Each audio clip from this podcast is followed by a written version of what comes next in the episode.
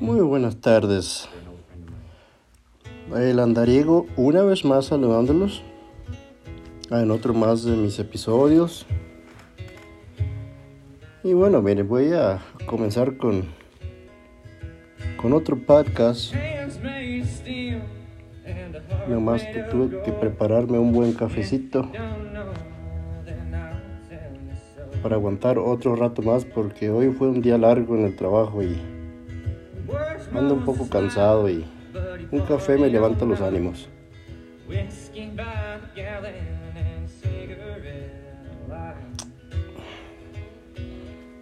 Pues yo no quería venderles ahora, no quería venderles nada, pero ¿por qué no voy a venderles un poco de café a todos los tomadores ah, del café? Mire, yo he probado, he probado infinidad de, tipos de, de cafés. Cuando anduve por los caminos pues tome, tome, tome café, café aquí, café allá, de diferentes marcas. Ah, con el tiempo me fui dando cuenta, yo mismo fui experimentando, dándome cuenta cuál era el mejor café. Y pues créanme que yo les, yo les puedo recomendar el, el café Folgers. Es el café que a mí me más me ha gustado el que más me gusta, el café Folders, 100% americano. para todos esos tomadores de café, tomen café Folgers.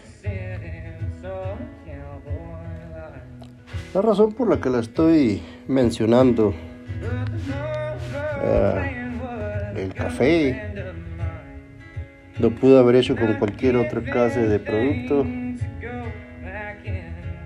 pero no estoy preparado yo para andar haciendo ni comerciales ni para andar vendiendo nada.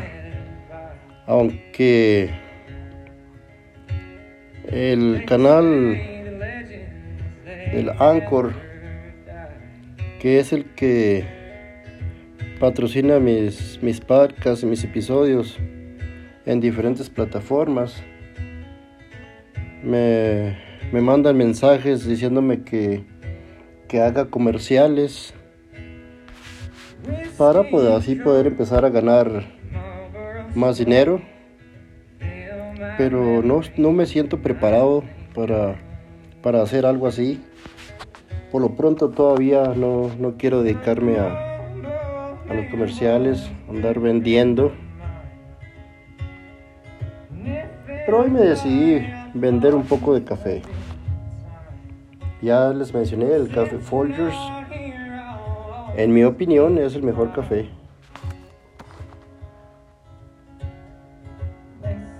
Bueno, miren, voy a entrar ya en, lo que les quería contar el día de hoy. Que está relacionado con, con el con la pandemia esta del coronavirus que ya es un poquito más ya es demasiado lo que está sucediendo con esta con esta pandemia. Muchos piensan que que es un caso más más grande que que un resfrío. Eh, muchos piensan que es algo algo más eh, más grande que el gobierno no nos quiere dar a conocer. Pero miren, yo sí les puedo decir que las historias se repiten, siempre se repiten. Y como yo les mencioné que a mí me gusta leer historias porque ahí es donde saca uno la verdad. Lo que sucedió 100 años se vuelve a repetir, fue, fue algo, algo cierto y, y está sucediendo el día de hoy. Pues sucedió allá por los años de 1918, que fue una época parecida, muy parecida a la, a la que está sucediendo ahora.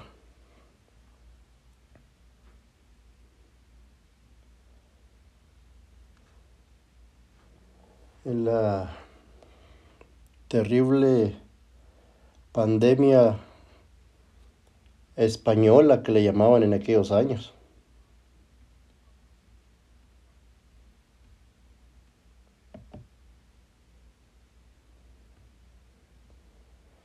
Y así fue, porque hace 100 años que muchos, muchos se, negaron a, a usar el tapabocas contra esta gripe española. Muy parecido con lo que está sucediendo hoy en la actualidad. Pues todos hemos visto los titulares alarmantes de los casos de coronavirus.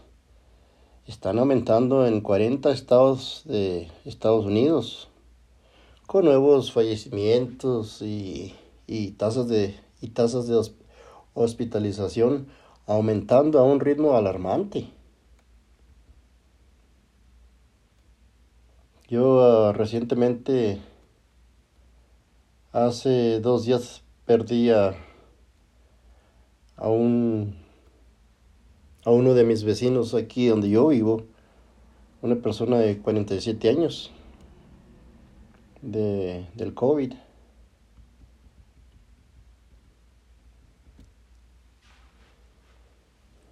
Los funcionarios de, de, salud advirtieron que en Estados Unidos debe, eh, debe actuar rápidamente para detener la propagación o se correrá el riesgo de perder eh, el control sobre la pandemia.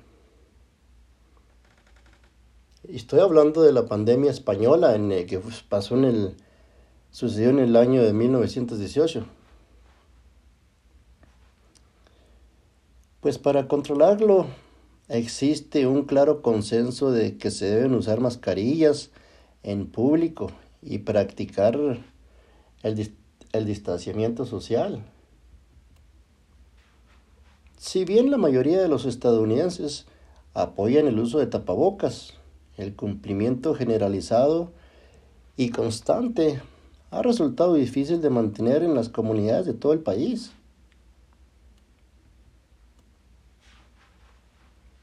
Ah, algunos manifestantes se reunieron frente a los ayuntamientos de la ciudad de Scottsdale, Arizona y Austin, Texas, y otras ciudades para protestar contra los mandatos locales respecto a las mascarillas. Varios alguaciles del estado de Washington y, y de Carolina del Norte han anunciado que no harán cumplir sus, sus normativas de uso se ha investigado, investigado extensamente la historia de la pandemia de 1918. En ese momento, sin vacunas o terapias farmacológicas efectivas, las comunidades de, todo el país instituyeron una serie de medidas de salud pública para frenar la propagación de una epidemia de influenza mortal. Cerraron escuelas y negocios. Prohibieron reuniones públicas y aislaron y pusieron en cuarentena a los infectados.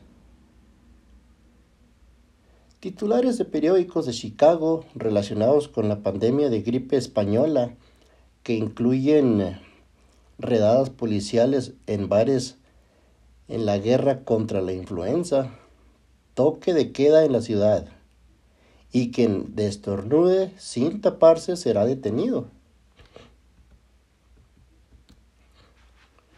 Muchas comunidades recomendaron o exigieron que los ciudadanos usaran mascarillas en público.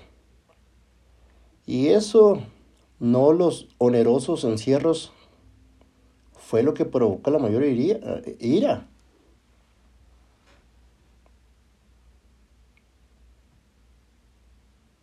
A mediados de octubre del 1918, en medio de una terrible epidemia en el noroeste y brotes de rápido crecimiento en todo el país, el Servicio de Salud Pública de Estados Unidos distribuyó folletos recomendando que todos los ciudadanos usaran tapabocas.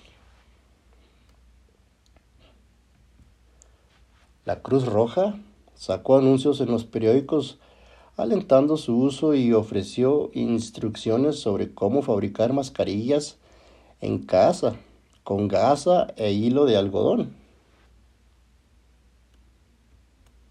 Algunos eh, departamentos de salud estatales lanzaron sus propias iniciativas, sobre todo California, Utah y Washington.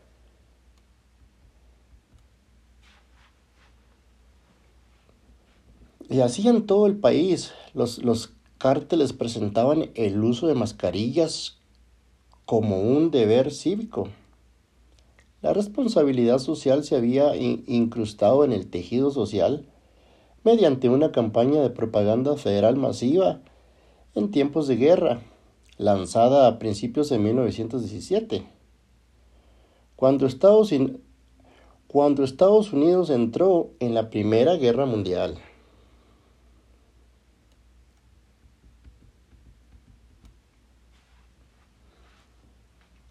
Así siguiendo la recomendación de la Junta de Salud de Nueva York, es mejor ser ridículo que estar muerto. Un barrendero usa una mascarilla en octubre de 1918. El alcalde de San Francisco, James Ruff, anunció entonces que la conciencia, el patriotismo y la autoprotección exigen un cumplimiento inmediato y rígido del, del uso de tapabocas. En las cercanías de Oakland, el alcalde John Davy declaró que es sensato y patriótico, sin importar cuáles sean nuestras creencias personales, proteger a nuestros conciudadanos uniéndonos a esta práctica Los funcionarios de salud entendieron que cambiar radicalmente el comportamiento del público era una tarea difícil, y especialmente porque a muchos les resultaba incómodo usar mascarillas.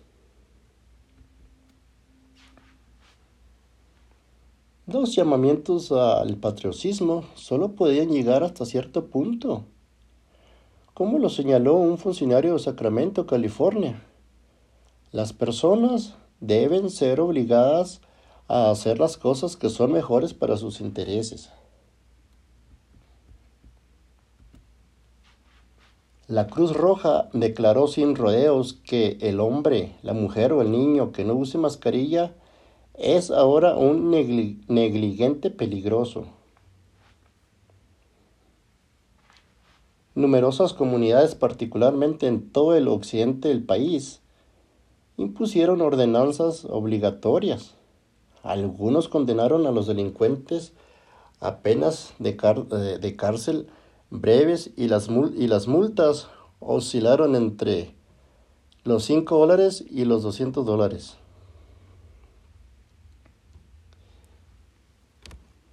Ah, vaya.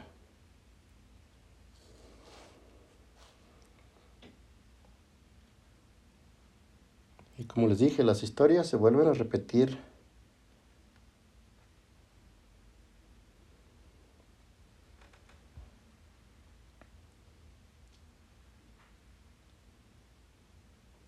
En San Francisco los jueces se salieron de las cortes y los juicios se hicieron al aire libre pero sin mascarillas.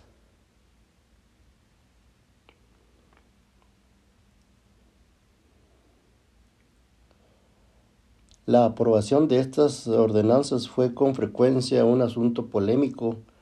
Por ejemplo, el director de salud de Sacramento tuvo que inventar varias veces de lograr convencer a los funcionarios de la ciudad de que promulgaran la normativa.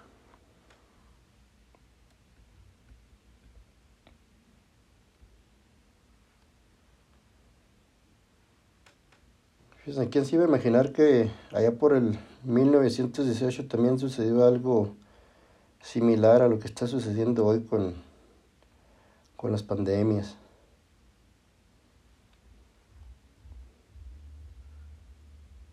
Pero lo que yo pienso que ahora, Ahora es más, es más delicada la situación.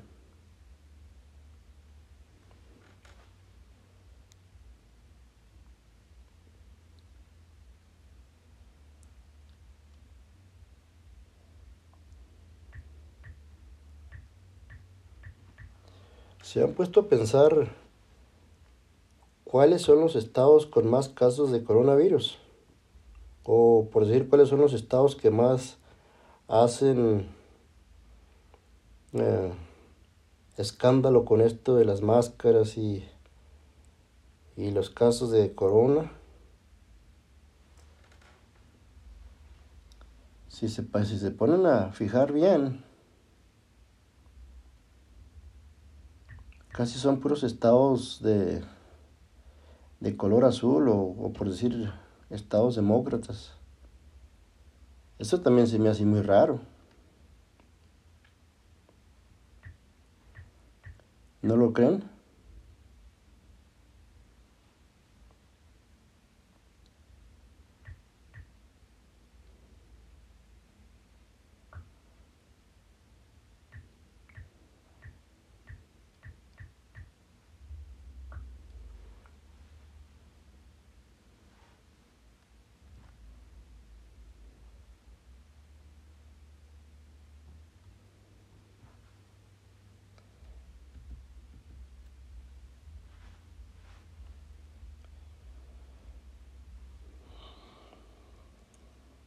Sí, en Los Ángeles no fue aprobada un proyecto de resolución en, en, Portland, Oregon, provocó un acalorado debate en el Consejo de la Ciudad y un funcionario declaró la propuesta como autocrática e, e inconstitucional y agregó, bajo ninguna circunstancia me pondrán un bozal como un perro hidrofobo.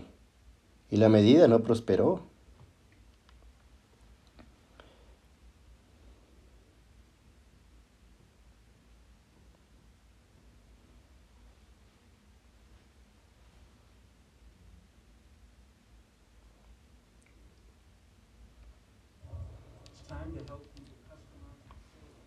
La Junta de Salud de Utah consideró emitir una orden obligatoria de mascarillas en todo el estado, pero decidió no hacerlo, argumentando que los ciudadanos sentirían una falsa seguridad y relajarían sus, sus cuidados. A medida que la epidemia, resurgía, Oakland debatió una segunda orden de uso de tapabocas, después de que al alcalde contara enojado que lo habían arrestado en Sacramento por no llevar una apuesta.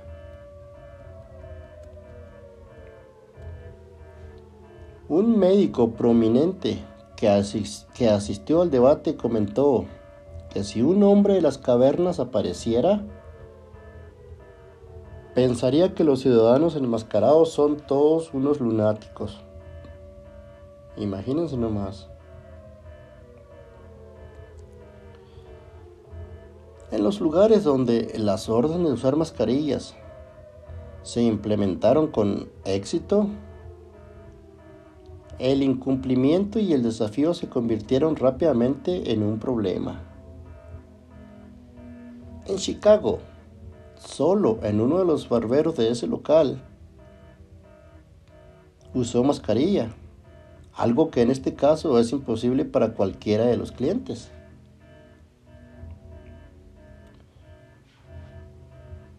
Y muchas tiendas que no estaban dispuestas a rechazar la clientela no prohibían el ingreso a los desenmascarados. Los trabajadores se quejaron de que a los tapabocas eran demasiado incómodos para usarlos todo el día. Una vendedora de Denver se negó porque dijo que se le dormía la nariz cada vez que se ponía una. Otra dijo que creía que una autoridad superior al Departamento de Salud de Denver se ocupaba de, de su bienestar. Como lo expresó un periódico local, la orden de usar máscaras. Fue casi totalmente ignorada por la gente. De hecho, la orden es motivo de burla. Y la regla fue enmendada para aplicarse solo a los conductores de tranvías, quienes luego amenazaron con hacer huelga. Se evitó una huelga cuando la ciudad flexibilizó la, la norma una vez más. Y Denver soportó el, el, resto de la epidemia sin ninguna medida que protegiera la salud pública. En Seattle, por su parte, los conductores de tranvías se negaron a rechazar a los pasajeros sin tapabocas. Un conductor de tranvía rechaza la entrada a un viajero que no usa mascarillas en Seattle, Washington en diciembre de 1918. El incumplimiento estaba tan extendido en Oakland que los funcionarios delegaron a 300 voluntarios civiles del servicio de guerra para conseguir los nombres y direcciones de los infractores para que pudieran ser acusados. Cuando entró en vigencia una orden de mascarillas en Sacramento, el jefe de policía ordenó a los oficiales salgan a las calles y siempre que vean a un hombre sin tapabocas, tráiganlo o manden a buscar el carro. En 20 minutos las estaciones de policía se inundaron de delincuentes. Imagínense nomás. En San Francisco hubo tantos arrestos que el jefe de policía le advirtió a los funcionarios de la ciudad que se estaba quedando sin celdas en la cárcel. Los jueces y oficiales se vieron obligados a trabajar hasta altas horas de la noche y los fines de semana para despejar la acumulación de casos.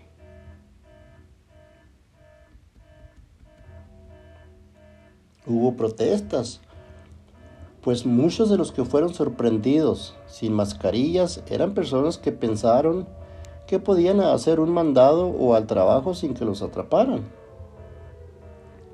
En San Francisco, sin embargo, el incumplimiento inicial se convirtió en un, desafío a gran escala. Cuando la ciudad promulgó una segunda ordenanza sobre tapabocas en enero de 1919, momento en que la epidemia se disparó nuevamente. Muchos uh, denunciaron lo que, lo que consideraron una infracción inconstitucional de sus libertades civiles.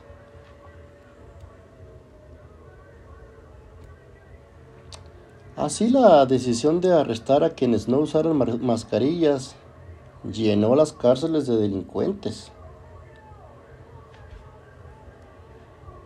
El 25 de enero de 1919, aproximadamente 2.000 miembros de la Liga Antimascarilla hicieron una manifestación para denunciar la ordenanza de tapabocas y proponer formas de derrocarla.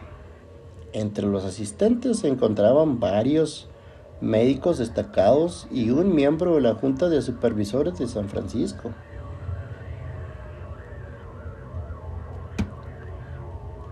Que fue ayer y hoy. Es difícil determinar la efectividad de las mascarillas utilizadas en 1918. Hoy en día tenemos un creciente cuerpo de evidencia de que los revestimientos faciales de tela bien confeccionados son una herramienta eficaz para frenar la propagación del COVID-19. Más sin embargo, Queda por verse si los estadounidenses mantendrán el uso generalizado de mascarillas mientras la pandemia actual continúa desarrollándose. Los ideales profundamente arraigados a la libertad individual, la falta de mensajes cohesivos y liderazgo, en el uso de mascarillas y la desinformación generalizada han demostrado ser los principales obstáculos hasta ahora precisamente cuando la crisis exige consenso y un cumplimiento generalizado.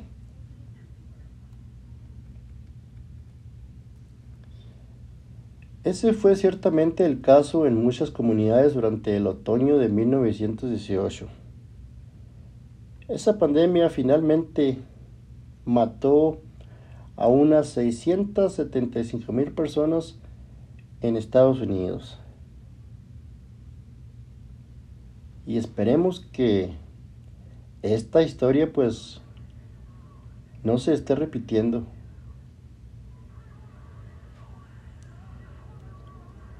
Aquí tuvieron, señores, una historia de lo que sucedió hace 100 años, imagínense.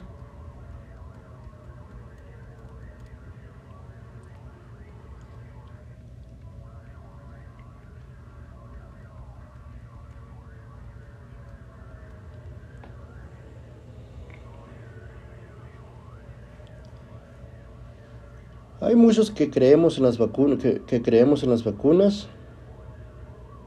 Hay muchos que no.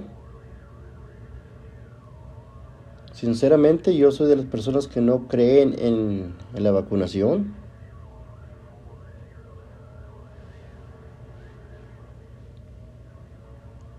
Hay que tratar lo, todo lo que sea posible para estar alejado de, de las grandes multitudes, más que nada. Porque el hecho de que yo no crea en las vacunas no quiere decir que no crea en, en esta pandemia, en esto que le llaman el, el COVID-19. Pero también soy de los que creen que esto, el COVID, va mucho más allá que un simple resfriado. Simplemente que pues no nos quieren decir la realidad de lo que en realidad está pasando.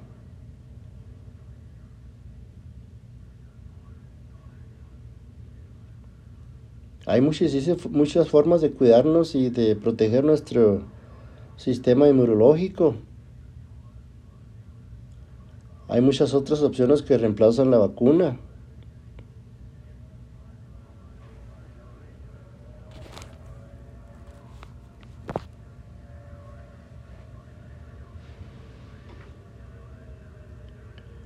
Pero bueno, yo soy un simple, un simple comentarista, no soy doctor. no les puedo no les puedo decir qué es lo que deben de tomar para fortalecer su, su sistema inmunológico, hagan sus propias investigaciones.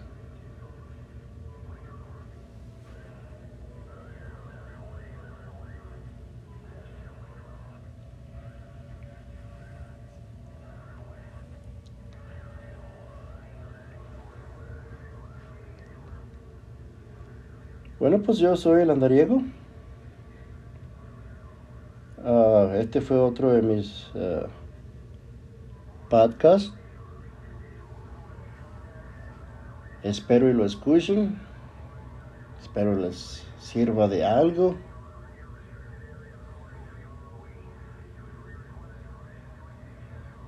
Yo doy por terminada mi episodio.